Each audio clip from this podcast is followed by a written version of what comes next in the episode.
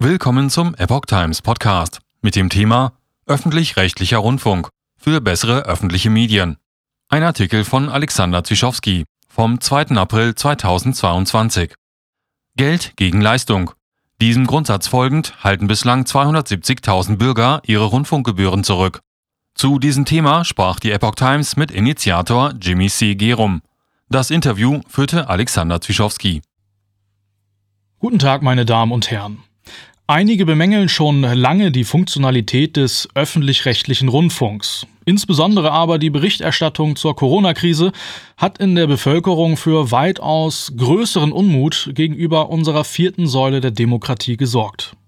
Aufgabe laut Medienstaatsvertrag ist eine Berichterstattung ohne politisches Framing und insbesondere mit einem kritischen Blick gegenüber den politischen Machthabern neutral und ausgewogen zu berichten.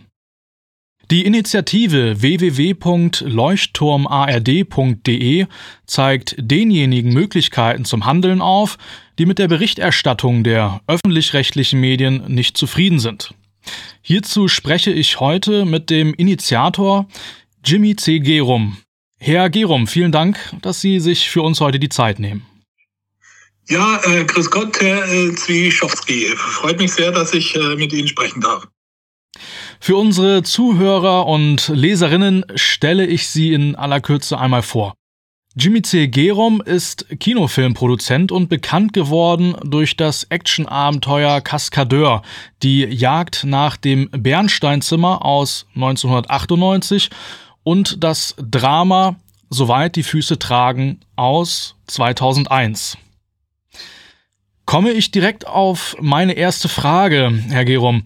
Auf der Internetseite leuchtturmard.de geben Sie eine Anleitung zum Boykottieren der Rundfunkgebühren. Wie kam es zu dieser Initiative und warum genau jetzt? Ja, wir haben äh, natürlich eine sehr äh, zugespitzte politische Lage. Wir wissen alle, dass äh, seit Corona äh, die Medien eine ganz besonders große Rolle dabei spielen, äh, bestimmte äh, Narrative durch äh, das Dorf zu treiben, durch das Land zu treiben.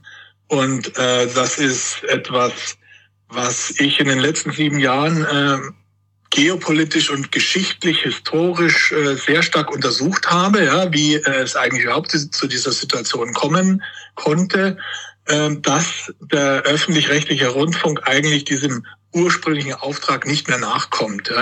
Es ist ja wirklich ein jahrzehntealtes Problem. Es sind Einseitigkeiten, die sich durch Corona dann zugespitzt haben. Und als dann ähm, mit Corona hier diese Wende, diese politische Wende eintrat, ähm, wusste ich sozusagen aufgrund des Vorwissens schon äh, sehr schnell, was für Kräfte da im Hintergrund äh, wirken. Äh, und das sind natürlich Konzerninteressen und internationale Interessen, die da mit reinspielen.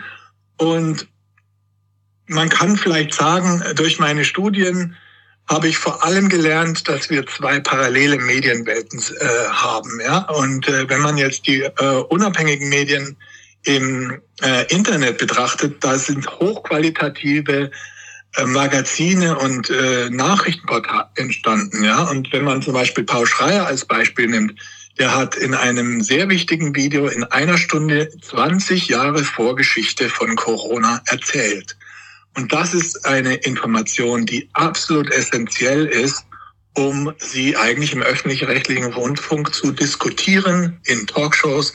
Und wenn sowas unterlassen wird, dann haben wir hier eine einseitige und von internationalen Interessen letztlich gesteuerte äh, Medienlandschaft, vor allem äh, äh, innerhalb des öffentlich-rechtlichen Rundfunks, der das eigentlich laut Medienstaatsvertrag gar nicht darf. Ja?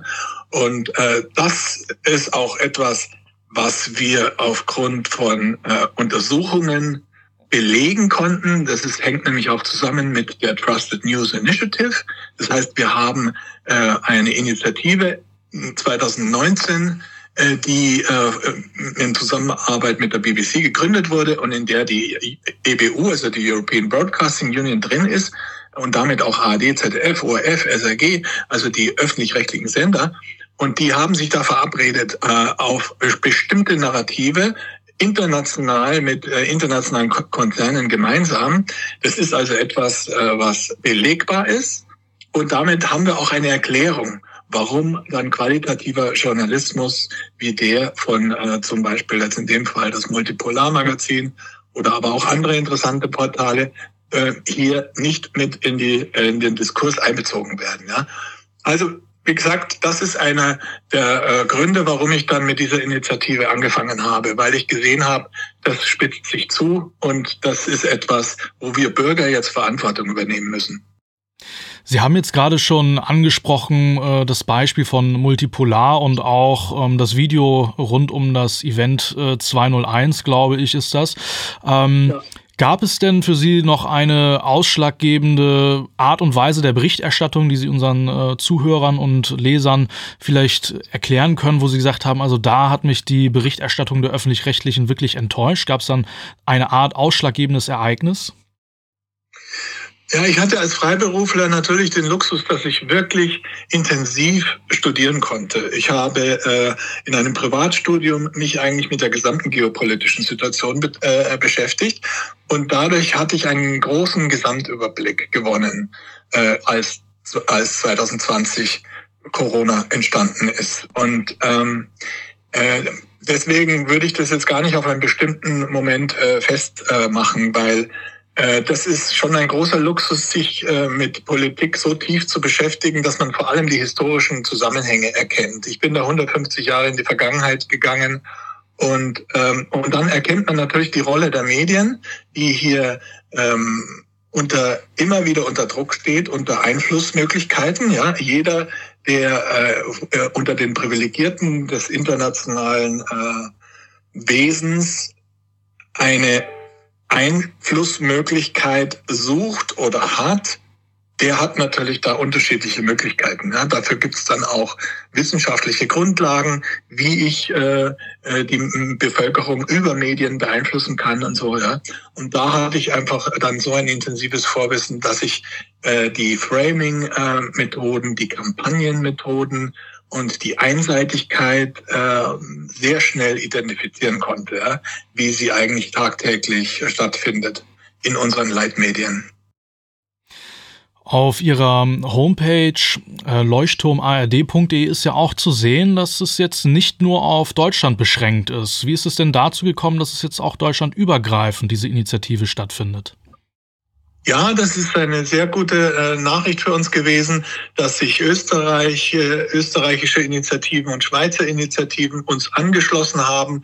Deswegen äh, haben wir sie integriert auf unserer Webseite Leuchtturm ARD ORF SRG alle drei deutschsprachigen Länder haben letztlich dasselbe Problem. Wir haben einseitige Narrative und das widerspricht den Medienstaatsverträgen, die ganz klar für Multipolarität und Ausgewogenheit und Staatsferne stehen.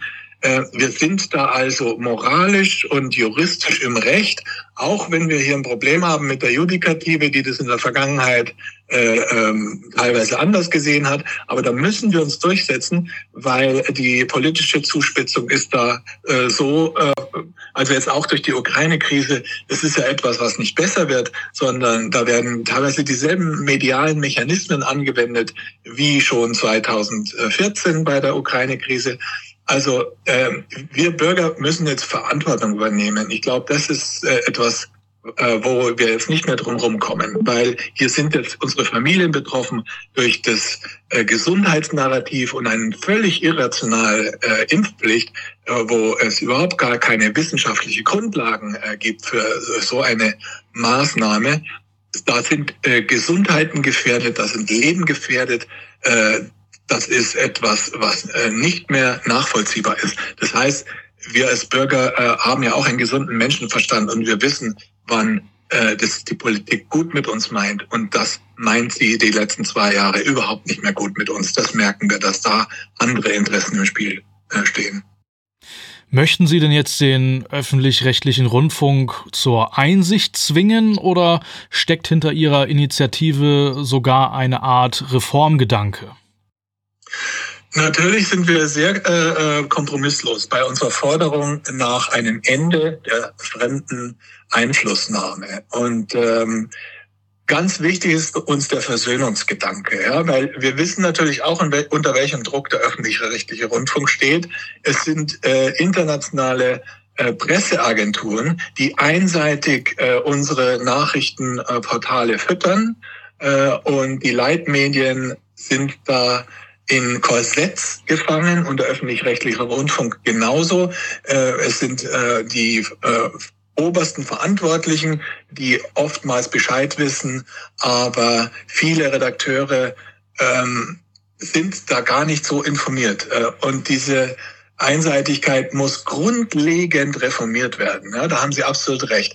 Und ähm, wir haben auch ähm, an der Ludwig-Maximilian-Universität äh, in einer Bürgerkonferenz im Jahr 2021 an einer umfangreichen Arbeit äh, eine Medienutopie erstellt am Media, namens Media Future Lab. Und da, dazu wird es eine Publikation im Mai auch geben. Äh, und diese Publikation werden wir dann auch auf den runden Tisch legen, den wir einfordern äh, gegenüber ARD und ZDF. Und das kann Grundlage werden, äh, das System des, äh, des Rundfunkrats äh, zu reformieren und ähm, was ganz wichtig auch an unserer Initiative ist, dass wir sagen, wir Bürger brauchen einen öffentlich-rechtlichen Rundfunk. Eine Abschaffung wäre kontraproduktiv. Wir zahlen auch gerne unsere Gebühren, wenn er seine Aufgabe erfüllt, wenn er uns Orientierung gibt. Deswegen heißt unsere Bewegung auch symbolisch Leuchtturm. Denn wir brauchen diese Orientierung in diesem von Kapitalinteressen und von internationalen Konzerninteressen beeinflussten Medienlandschaft. Da brauchen wir Orientierung. Wir brauchen vertrauensvolle Journalisten, die integere Arbeit leisten können. Und dafür müssen wir eine Verbindung dieses hochwertigen Journalismus des Internets mit den Kompetenzen des öffentlich-rechtlichen Rundfunks äh, zusammenführen. Also da haben wir unglaubliche Möglichkeiten. Wir haben, äh, wir haben eigentlich alle Kompetenzen und wir müssen die jetzt hier nur zusammenführen und wir müssen auch Selbstkritik und Selbstreflexion einfordern und es würde dann natürlich zu einem völlig neuen öffentlich-rechtlichen Rundfunk führen. Wir sprechen hier von einem historischen Wandel. Das ist etwas, was wir Bürger jetzt einfordern, denn wir sind die 99 Prozent und der öffentliche rechtliche Rundfunk hat den Fehler gemacht, in den letzten Jahren und Jahrzehnten für das eine Prozent da zu sein, statt für uns. Wenn Sie jetzt so viel von Reform sprechen und auch, dass Sie das dem öffentlich-rechtlichen auf den runden Tisch legen wollen, so wie Sie gerade gesagt haben, bei dem Wort Reform, da denken vielleicht ähm, viele evangelische Christen auch an die 95 Thesen von Martin Luther, mit der er ja mit der katholischen Kirche ähm, abgerechnet hat, wenn man so sagen möchte. Stehen wir Ihrer Meinung nach an einem ähnlichen Punkt wie damals, nur dass es äh, jetzt nicht um Religion, sondern um die Medienlandschaft geht? Naja, damals, also historisch ist es natürlich, hat es zu einer großen Spaltung geführt, ja. Und ähm, wir wollen eigentlich das Gegenteil von einer Spaltung. Wir wollen, äh, dass äh, die Bürger zueinander finden, äh, denn eigentlich ist sie durch diese parallelen Medienwelten gerade gespalten. Ja, an Weihnachten waren die Familien sogar getrennt, indem sie miteinander gestritten haben. Die einen haben Tagesschau geschaut und haben völlig andere Informationen bekommen als Leute, die sich im Internet informiert haben, ja, auf, äh, auf den hochwertigen Nachrichtenportalen. Und das ist etwas, äh, was dann eigentlich äh, von der äh, historischen, äh, vom historischen Zusammenhang eigentlich eine hoffentlich eine andere Auswirkung hat, ja. Denn letztlich wird es ja so sein, wenn wir es schaffen, dass der öffentliche rechtliche Rundfunk seiner Verantwortung gerecht wird, für eine gemeinwohlorientierte Welt die Grundlagen zu schaffen, indem wir einen Debattenraum dort haben, indem wir Diskurse schaffen, dann würden da natürlich solche Dinge passieren wie ein Dr. Daniele Ganser, der, der steht für Menschheitsfamilie, für Achtsamkeit, für UNO-Gewaltverbot. Und so ein Mann wird dann mit äh, äh, Herrn Stoltenberg von der NATO äh, diskutieren dürfen. Dann werden da Diskurse stattfinden, die dann ähm, von den Bürgern ähm, bei den Bürgern dazu führen, dass man auch an der Wahlurne dementsprechend äh, andere Ergebnisse herbeiführt. Ja? Also auf diese Weise können wir wirklich eine, eine friedliche Welt schaffen, in dem sich die besten Ideen durchsetzen und in dem sich die besten Argumente durchsetzen. Deswegen äh, brauchen wir diesen Diskurs. Und deswegen ist es eigentlich etwas, was dann auch die anderen Leitmedien äh, mitmachen müssen. Ich glaube dann, dass es dann nicht zu dieser Spaltung kommt, äh, dass die Leitmedien weiter auf ihren Narrativen beharren, sondern ich glaube, wir haben eine Chance, damit etwas auszulösen, dass wirklich offen über Argumente äh, geredet wird und dass wir Diskurs, äh, einen wichtigen demokratischen Diskurs anstoßen. Und das würde letztlich eine, eine Welt des ja, eine, eine Welt mit deutlich mehr Frieden und mit, äh, mit mehr Gemeinschaft äh, ein, und mit mehr Transparenz schaffen. Also vom Ergebnis her glaube ich, dass wir dann besser äh, dastehen als Martin Luther, der damals die Welt wirklich äh, in zwei äh, Lager äh, ge geführt hat diesen Diskurs, diesen, äh, den Sie gerade beschreiben, ähm, auch wenn jetzt, ich sag mal, kritische Experten mit äh, den Entscheidungsträgern wirklich in einen Diskurs gehen und diese Reform, wie Sie sie gerade beschrieben haben, da wird es ja auch Widerstände geben ähm, seitens vielleicht derjenigen, äh, die denken, so wie es läuft, ist es schon richtig. Ist es denn jetzt überhaupt möglich, wirklich Einfluss auf die öffentlich-rechtliche Medienlandschaft auszuüben? Ja, wir haben hier natürlich wirklich einen historischen Ansatz und wir kennen natürlich unsere Gegner. Aber auf der anderen Seite muss man ja auch ganz klar sagen, erstens sind wir 100 Prozent im Recht. Es lässt sich alles belegen. Es lässt sich auch wissenschaftlich belegen, was hier passiert in, in den Medien. Und auf der anderen Seite muss man ja auch ganz klar sagen, diese Privilegierten, die in den letzten äh, Jahrzehnten die Finger drauf gehabt haben, die haben ja auch nicht äh, äh, nichts gebracht. Sie haben ja auch nichts geleistet. Sie haben ja, äh, sie sind gescheitert, sie haben versagt. Sie haben keine friedliche Welt geschaffen mit ihrer Dominanz. Äh, sie haben äh, stattdessen Konflikte geschürt. Sie haben uns nicht in eine wirtschaftlich äh, gute Welt geführt, sondern äh, in ein marodes Finanzsystem. Das heißt, äh, diese oligarchischen Strukturen, äh, diese Konzernstrukturen, diese äh, korporativen Strukturen, das ist etwas, äh, wo die Leistungsbilanz extrem negativ ausfällt. Und äh, das, ist, das gibt natürlich diesen Leuten, die sich in den letzten Jahrzehnten als Hirten äh, über die Erde geführt haben, überhaupt keine Legitimation mehr. Ja? Und äh, deswegen ähm, ist das Recht auf unserer Seite. Wir haben ein Recht, dass wir äh, jetzt das Gemeinwohl in den Vordergrund stellen und dass wir eine bessere Leistung bringen, als die in den letzten Jahrzehnten gebracht haben. Und dass es schwer wird, ist uns auch klar. Denn die wollen ihre Privilegien äh, schützen. Keiner gibt seine Privilegien gerne her.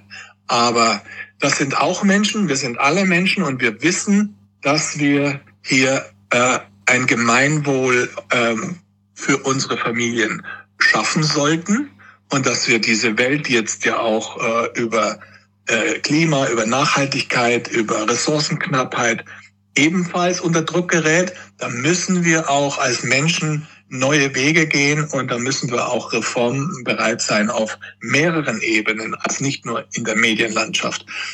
Aber die Medienlandschaft ist ein Schlüssel und deswegen fangen wir da an, um dann auch die Politik zu verändern, auch die Politik zu reformieren und auch die Gesundheitspolitik und die Bildungspolitik. Alles äh, hängt damit zusammen, dass wir die richtigen Informationen, die guten politischen Ideen bekommen, äh, dass wir sie austauschen, dass Diskurs und Debatte stattfindet, dass der Einfluss eingeschränkt wird, dass der Lobbyismus eingeschränkt wird. Wir wissen vom gesunden Menschenverstand her, wie Gesellschaften äh, geordnet werden sollten. Ja? Und wir wissen, wo der Streit hingehört. Der Streit gehört in die Öffentlichkeit, der Diskurs gehört in die Öffentlichkeit.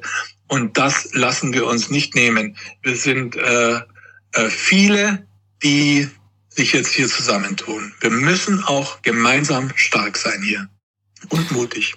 Wie viele müssen denn jetzt bei Ihrer Initiative mitmachen, also ich sag mal die Rundfunkgebühren boykottieren, damit tatsächlich eine Wirkung erzielt wird? Wir sind jetzt 270.000, äh, die äh, die Rundfunkgebühren, also die die Beiträge, die Rundfunkbeiträge zurückhalten. Äh, wie gesagt, wir würden sie gerne zahlen, wenn äh, der Rundfunk, wenn der öffentliche Rundfunk auch seine Leistung bringt und wenn er ein Einsehen hat und wenn er reformbereit ist.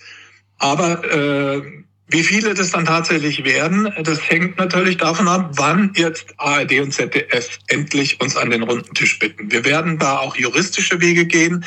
Wir sind in der Öffentlichkeit. Wir machen sehr viel Öffentlichkeitsarbeit. Wir wollen auch die Leitmedien erreichen, dass sie über uns berichten.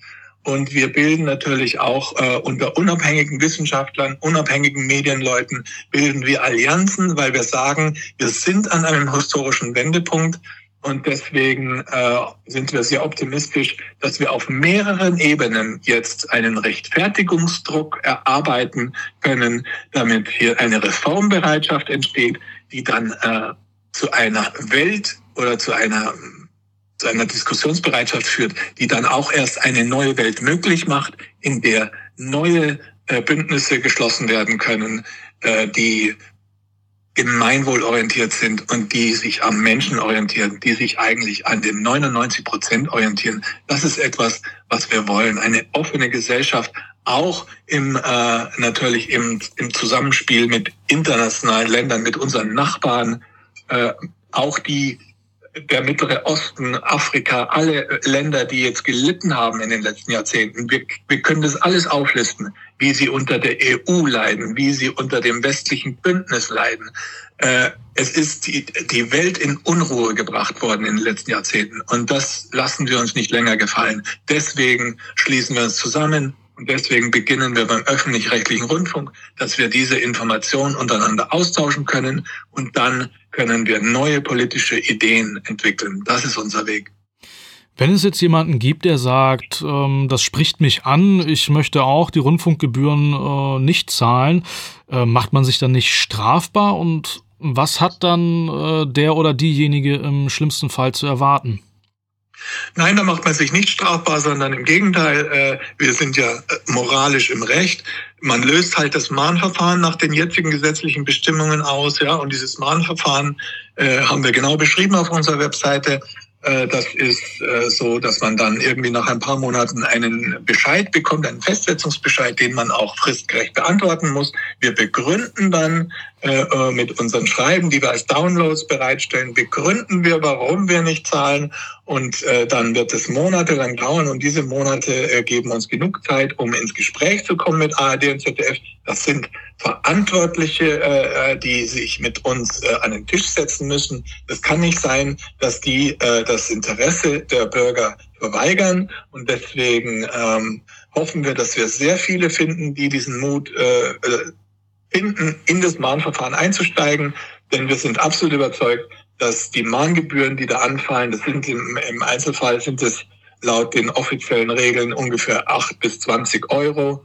Äh, die jeden Haushalt da auf jeden Haushalt zukommen würden. Wir sind aber absolut überzeugt, dass diese Mahngebühren ungerechtfertigt sind und dass wir die am runden Tisch auch abwehren können werden. Dafür haben wir Anwälte und ähm, wie gesagt, äh, wenn Sie einen Maler nach Hause äh, bringen und der malt Ihnen Ihr Zimmer falsch an, dann äh, haben wir auch, dann haben sie auch ein Recht auf Widerspruch. Und wir bekommen hier nicht das, was uns zusteht für das Geld.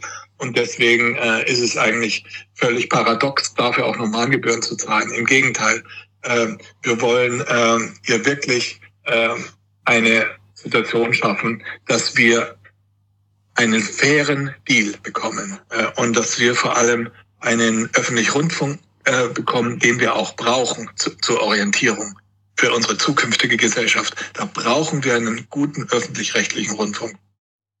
Meine abschließende Frage, was sind denn jetzt die nächsten Schritte Ihrer Initiative?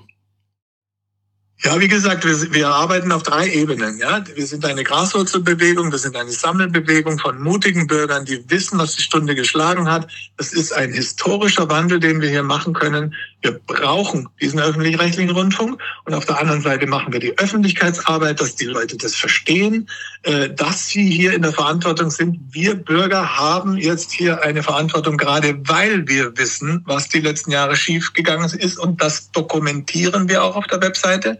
Für die, die das nicht genau wissen, die können sich da informieren. Wir haben Hintergrundinformationen und äh, auch historische Aufarbeitungen betrieben, etwas, was, was alles der öffentlich-rechtliche Rundfunk bisher nicht getan hat. Ja, also zum Beispiel Jugoslawienkrieg. Es gibt ganz viele Dinge in den letzten 20, 30 Jahren, die aufgearbeitet äh, gehören.